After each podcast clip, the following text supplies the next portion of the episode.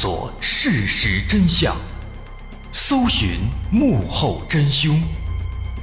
欢迎收听《绝密档案》，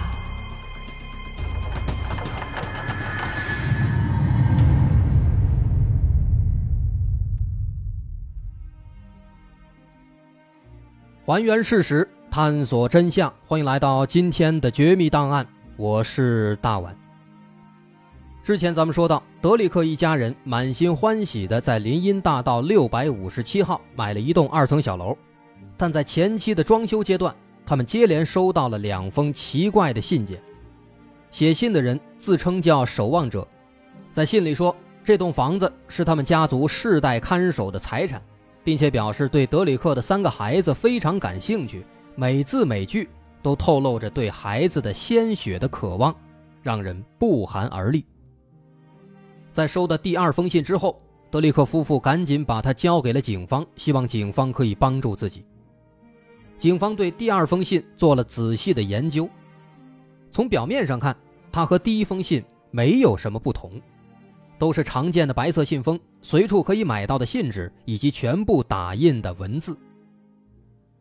不过，在这第二封信的内容当中，警方注意到了一个细节：这个守望者呀。他在信里提到说，他看到了德里克的孩子在走廊里画画，但实际上这个走廊的位置其实非常隐蔽，从房子外面是很难看到的，只有站在房子的后方的阳台的外面，才能勉强看到这个走廊。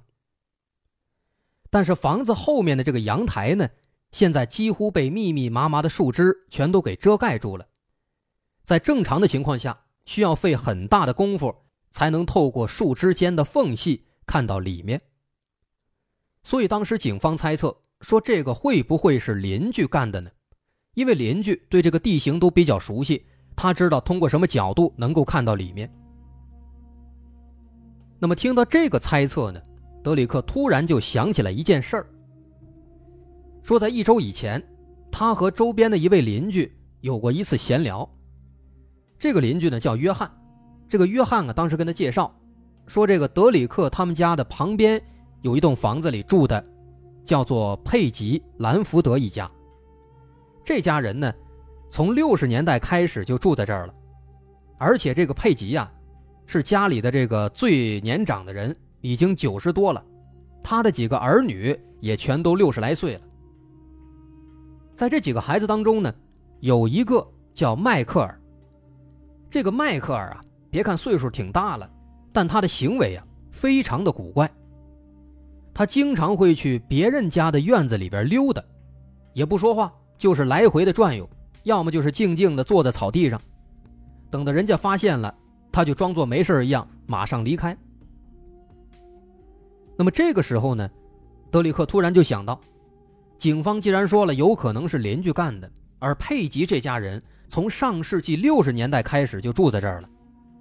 这个时间点，结合第一封信当中的一句话：“我的父亲从上世纪六十年代开始看守他，现在轮到我负责看守这栋房子。”这句话当中，也是六十年代啊。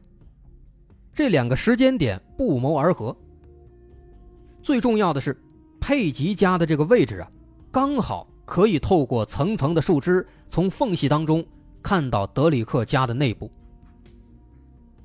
难道说这个佩吉这一家就是那个所谓的守望者吗？想到这儿，德里克赶紧把这个想法告诉了警方。但是警方的回应呢，却出乎他的意料。原来啊，这几天里，警方早就把周围的邻居全都问了一遍。这其中呢，也包括佩吉一家。尽管这家人确实形迹可疑，但是警方没有发现相关的可疑的线索，所以说无法确定他们是不是守望者。就这样，这件事之后，虽然装修已经完成了，但是德里克一家人还是不敢住进新房子，他们回到了自己现居的旧房子，好好的休息了两个星期。可能也是因为远离了新家，这两周里他们过得还算不错，渐渐的对那个守望者的事儿也就没那么紧张了。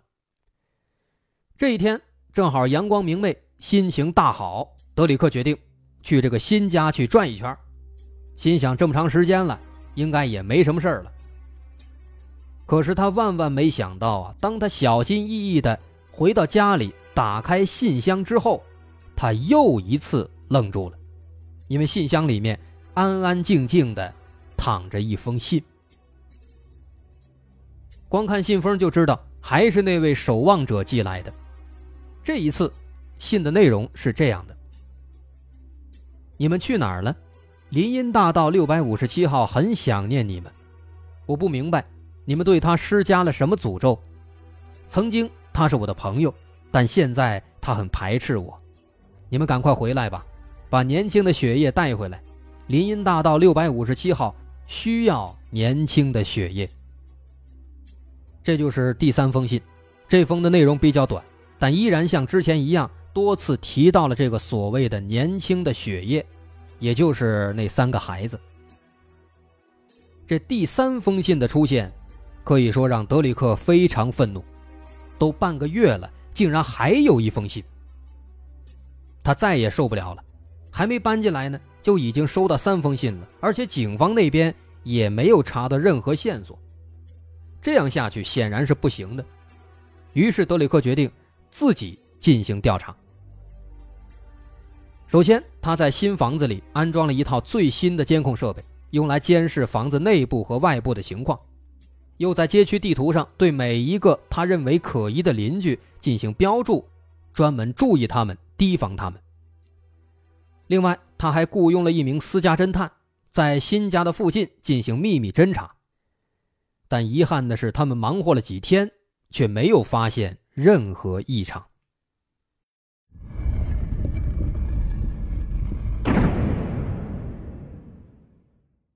现在实在没办法了。德里克利用自己的人脉联系到了一位曾经在联邦调查局当过探员的朋友，他叫罗伯特·莱内汉，想请罗伯特来帮忙解决。而要说这干过联邦调查局的，确实就是不一样。他在仔仔细细的看了这三封信之后，果然就发现了之前所有人都没有注意到的细节。首先，他发现这个守望者写信啊，有一个固定的习惯。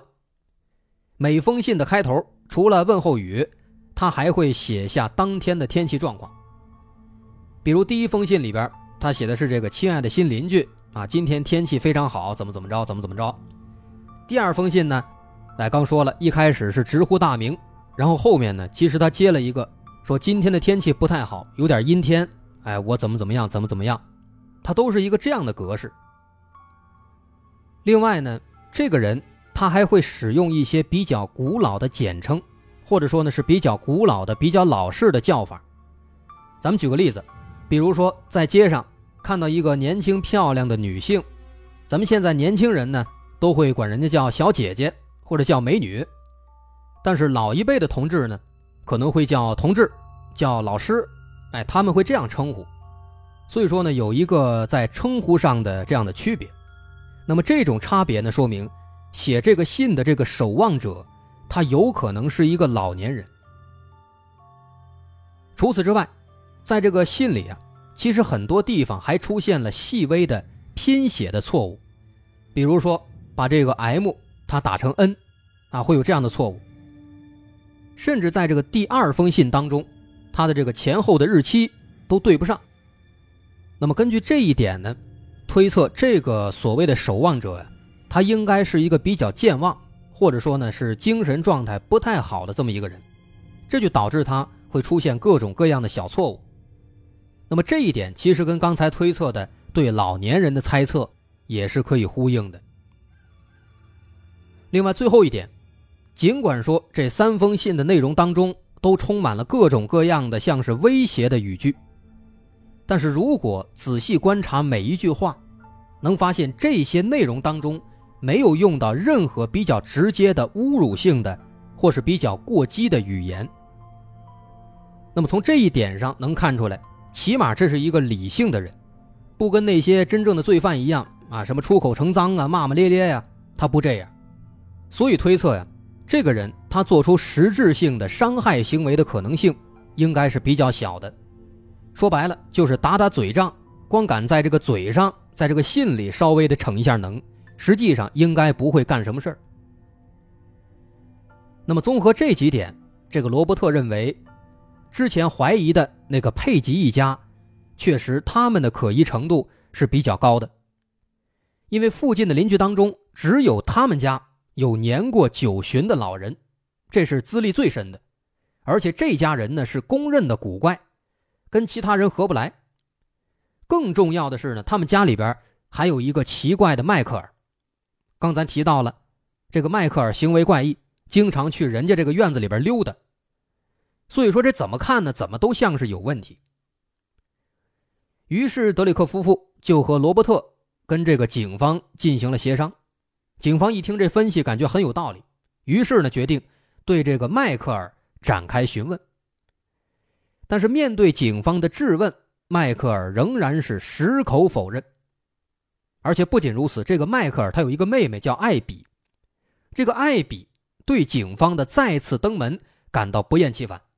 于是呢，面对警方的一些询问啊，他就开始公开的在语言上反对警方，声称警方在骚扰自己的家人。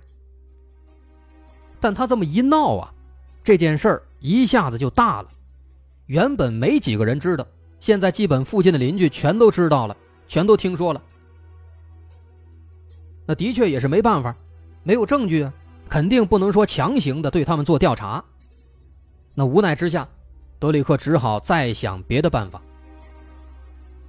后来，他干脆在家里边买了几只牧羊犬，还找了几个当过这个特种兵的朋友，伪装成工人，在家里巡逻，把这房子弄得跟这监狱似的。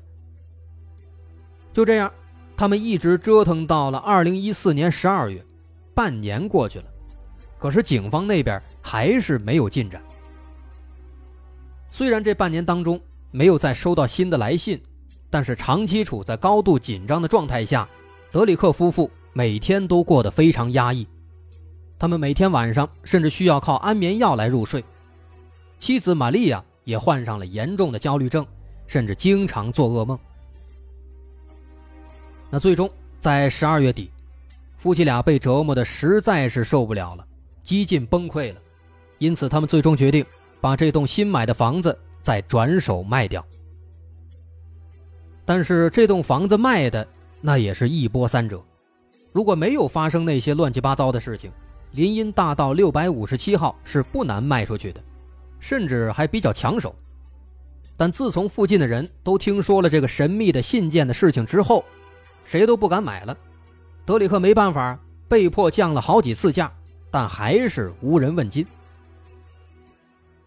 就这样，他们又熬了半年，到了二零一五年五月，德里克夫妇聘请了一位律师，在律师的帮助下，他们对前任房主伍兹夫妇提起了诉讼。原因是伍兹夫妇刻意隐瞒了信件的事情，导致他们后来一直受到神秘信件的骚扰。控诉伍兹夫妇涉嫌欺诈，要求对方给予赔偿。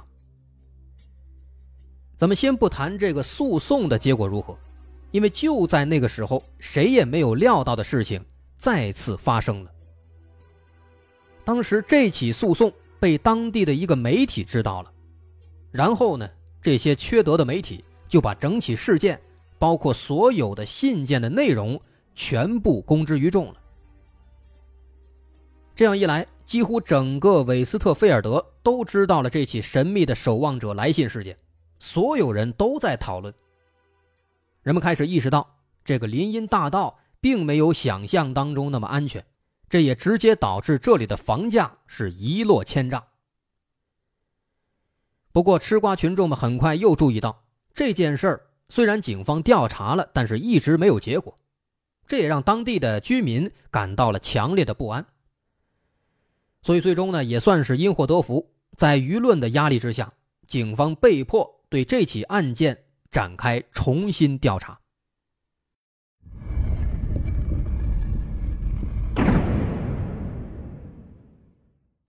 这次警方派了一位叫做巴伦的警官负责这起案子。巴伦重新整理了整起事件，他发现此前的调查确实有点草率。他查阅了所有档案，很快发现了一个被忽略的小细节。他尝试对所有的信件上可能存在的残留物进行了提取，果然就发现，在某封信上有残留的少量皮肤碎屑。这些碎屑通过对德里克夫妇进行比对，发现他们不属于德里克夫妇，那么也就应该是属于那个所谓的守望者。那么由此，通过这些皮肤碎屑，警方提取到了守望者的 DNA 样本。而经过检验之后，惊讶的发现，这个守望者，她竟然是一名女性。如果说是女性的话，那么之前怀疑的迈克尔肯定就排除了。那么有没有可能是迈克尔的那个妹妹艾比呢？毕竟当时警方对迈克尔进行询问的时候，艾比非常反感，故意把整起事件闹大了，所以说这个嫌疑还是存在的。警方在调查之后呢，发现确实有这样的可能性。这个艾比啊，他在当地的一个房产中介工作，在前任房主伍兹夫妇准备卖这栋房子的时候，他争取过这栋房子的房源，但是最终呢，这个伍兹夫妇没有把这个房源交给他，而是交给了另外一个中介。所以说，有没有可能是这个艾比出于报复心理？写信给了伍兹夫妇，然后后来又写信给了德里克夫妇呢。为了验证这个想法，警方化妆成了一个送餐的外卖员，给艾比去送餐，然后趁机获取了艾比的 DNA。本以为这下能够真相大白了，但经过比对之后，却发现这 DNA 不属于艾比。这个结果让警方非常失望。接下来。巴伦警官又花了很长时间去调查和蹲守，但是收效甚微。这期间，他们发现了一个网名叫做“守望者”的男青年。这个男青年住在附近，但在之前的某个晚上，他曾经在德里克的新房子外面逗留了很长时间，存在一定的嫌疑。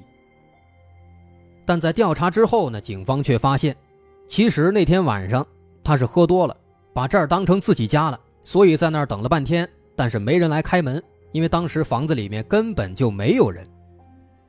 至于说他这个网名那个守望者，是因为有一个游戏叫《魔兽争霸》，那里面有一个人物就叫守望者，他感觉这个好听，就用了这个网名。所以说呢，就这样，随着时间一天天的推移，这起案子仍然停滞不前。而在媒体的热度随之消散之后。巴伦警官也被上级召回，这起案子在警方那儿就此画上了句号。就这样，再往后到了二零一七年一月，这套房子还是没有卖出去。为了赶紧脱手，德里克在地产律师的建议下，准备把房子拆除，然后在原址上盖成两栋新的房子，或许这样会好卖一些。但是，想要拆房盖新房，需要得到当地的规划委员会的许可。规划委员会在得知这件事情以后，就举行了一次投票。如果赞成的票数过半，那么就可以推倒重建。但让人意外的是，投票的结果是所有人全部否决，理由是他们不想让街道原有的样貌发生改变。而且更加诡异的是。在这次投票结束之后没多久，第四封信出现了，而且这第四封信的内容也非常耐人寻味。里面是这样写的：“卑鄙的德里克和他邪恶的妻子玛利亚，你们想知道守望者是谁？回头看看吧，也许你们跟我说过话，也许我就是那些所谓的什么都不知道的邻居。我看见你们在黑暗里寻找。”想要找到我的望远镜，这可真是一个美妙的发明啊！林荫大道六百五十七号在你们的攻击中幸存了下来，坚强的与他的支持者们站在一起，而我在林荫大道的部下们完成了我的指令，拯救了林荫大道六百五十七号的灵魂。你们会遭到报应的，也许是宠物的神秘死亡，也许是心爱的人突然死去，也许是跟飞机。跟汽车和自行车相撞，骨头断裂。但不管怎么说，守望者们胜利了。这就是第四封信，也是最后一封信。从这之后，再也没有出现过类似的信件。不过到这个阶段呢，尤其是通过第四封信，其实真相已经呼之欲出了。后来，德里克又邀请了一位叫做韦斯特的私家侦探，在韦斯特的帮助下，守望者逐渐浮出了水面。这第四封信是一个非常好的突破口，因为这封信里，守望者几乎直接的描绘出了自己的身份。为什么这么说呢？首先，跟前三封信当中描述的一样，这个守望者声称自己可能就是周围的邻居。可能就是路过的一个路人，这其实就是一句大白话，没有任何的掩饰成分。而之后的调查也表明，他的确就在德里克夫妇的身边。其次，这第四封信呢，是在德里克拆房重建的提议被否决之后寄来的，而信件内容也很直接的把这两者联系在了一起。守望者表示说，他守住了六百五十七号。他们胜利了。这个守望者不希望房子被拆，这是很明显的。而当地的规划委员会通过投票也拒绝了拆房的建议。那么这其实就说明守望者应该是这个所谓的委员会当中的一员。除此之外，信里不止一次的提到说支持者们还有我的部下们等等这样的称呼，都带了一个闷。这个细节其实有两种可能性：第一，说明这个守望者有可能是很多人，不是一个人，但这种可能性不大，因为所有的信件来看都是出自一人之手，很多语法错误都是一样的。那么第二种可能性呢？认为这个守望者他权力可能比较大，他能够号令一些人，所以说能够让其他人跟着投反对票，或者说呢，他的煽动能力。可能很强，能煽动别人，让别人跟着一起投这个反对票，阻止拆房。那么这个时候呢，其实结合这些小细节呀，就对这个守望者就有一个大概的画像了。他有可能就是这个规划委员会当中的某些或者某个核心的成员。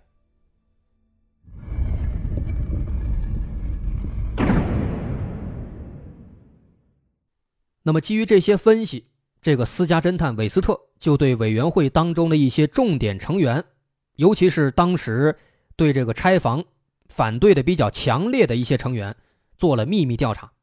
最终，他汇总出了一份可疑的人员名单。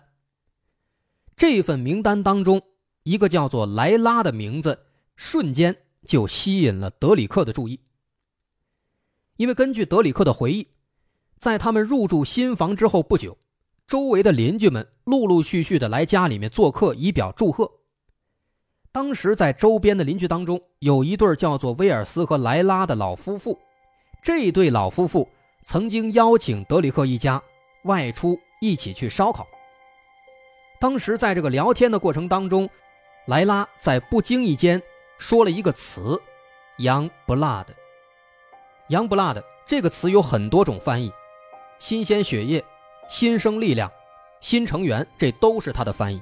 但是 “young blood” 这两个单词最直白的翻译就是年轻的血液。而这个单词在四封信当中反复出现。那么至此，所有的焦点都聚集在了莱拉的身上。莱拉夫妇对拆房重建投了反对票，同时莱拉也是委员会的一员。他平时的个人作风、个人的行事风格也是比较热情的，这导致大伙儿都会愿意跟着他。而且这老两口的年纪也都挺大了，全都六十来岁了，这一切似乎全部符合。但难点在于，即便是私家侦探，也没有找到比较直接的证据，他们只能时刻关注着莱拉的行为。但在不久之后，这个莱拉夫妇。突然搬走了，于是就这样，这件事儿就画上了句号。神秘的来信再也没有出现过，房子也没有拆成，但好在这栋房子当中也没有再发生一些奇怪的事情。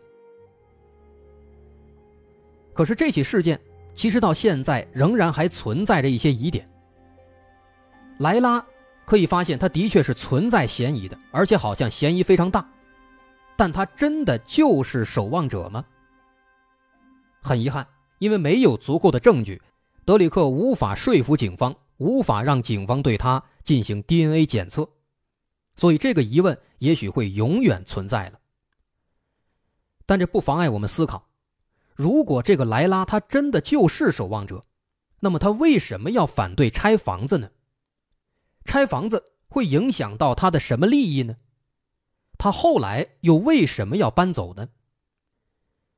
其实，在网络上啊，有一个比较倾向于阴谋论的说法，这个说法的根据是第一封信当中的某一句话，在第一封信当中有一句话是这样说的：“知道在这间房子的墙壁的背后。”隐藏着什么秘密吗？那根据这句话呢，这个说法就认为啊，说有可能这栋房子当中发生过某些凶杀案件，然后呢，这个被害人的尸体被藏在了这个墙壁里面，所以说呢，这个人就坚决阻止要拆房，因为一旦拆房，可能这个案件呢就暴露了。那这样的话呢，也可以解释为什么这个人会三番五次的写这种奇怪的信。那意思好像是想把这个德里克夫妇给吓走，因为这个房子里有一些秘密，他不想让别人知道。啊，这就是网上比较有趣的一种猜测吧，看起来好像也比较符合这个情况。但是这个说法呢，最致命的一点就是没有一丁点的证据能够加以印证，所以也仅仅只能是一种推测了。那么这个故事的真相到底是什么？其实从现在来看，可能性最大的应该还是那个莱拉。首先，莱拉他身处这个所谓的委员会，那房子的前任房主伍兹夫妇在出卖这栋房子之前做这个交接手续的时候，肯定是要跟这个委员会有所接触的。那么，这个莱拉作为委员会的一员，他对这个房子的交易情况肯定也就是知情的，所以他能够在六月四号之前就知道这个房子最终会卖给德里克。这应该也是最有可能的一种真相了，但是因为莱拉夫妇的搬走这件事儿，现在已经无法印证了。好，这起神秘的守望者来信事件，咱们就说到这儿。我是大碗，如果您喜欢，欢迎关注我的微信公众号，在微信搜索“大碗说故事”，点击关注即可。好，咱们下回再见。